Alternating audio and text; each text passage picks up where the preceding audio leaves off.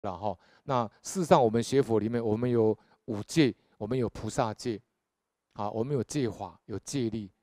那么，事实上呢，我们佛门里面这个五戒里面呢，这个不偷盗戒就是不予取，就是不能偷。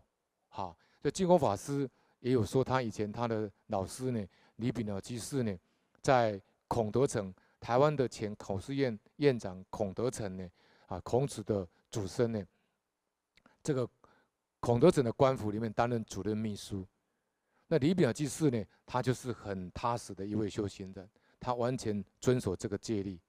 他每次要到库房去拿一张纸、拿一个笔，他都要跟孔德城报告。那孔德城说：“你不用报告，你拿出去用就好了。”可是呢，这个李老师呢知道因果，这都是纳税人买的东西，不能随便用，所以他一定要孔德城答应了可以，他才拿。我现在在办公室也是这样。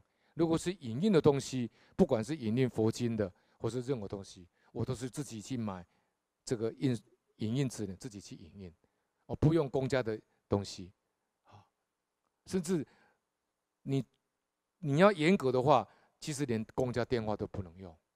好，公家电话都不能用。哈，这这就是遵守戒律。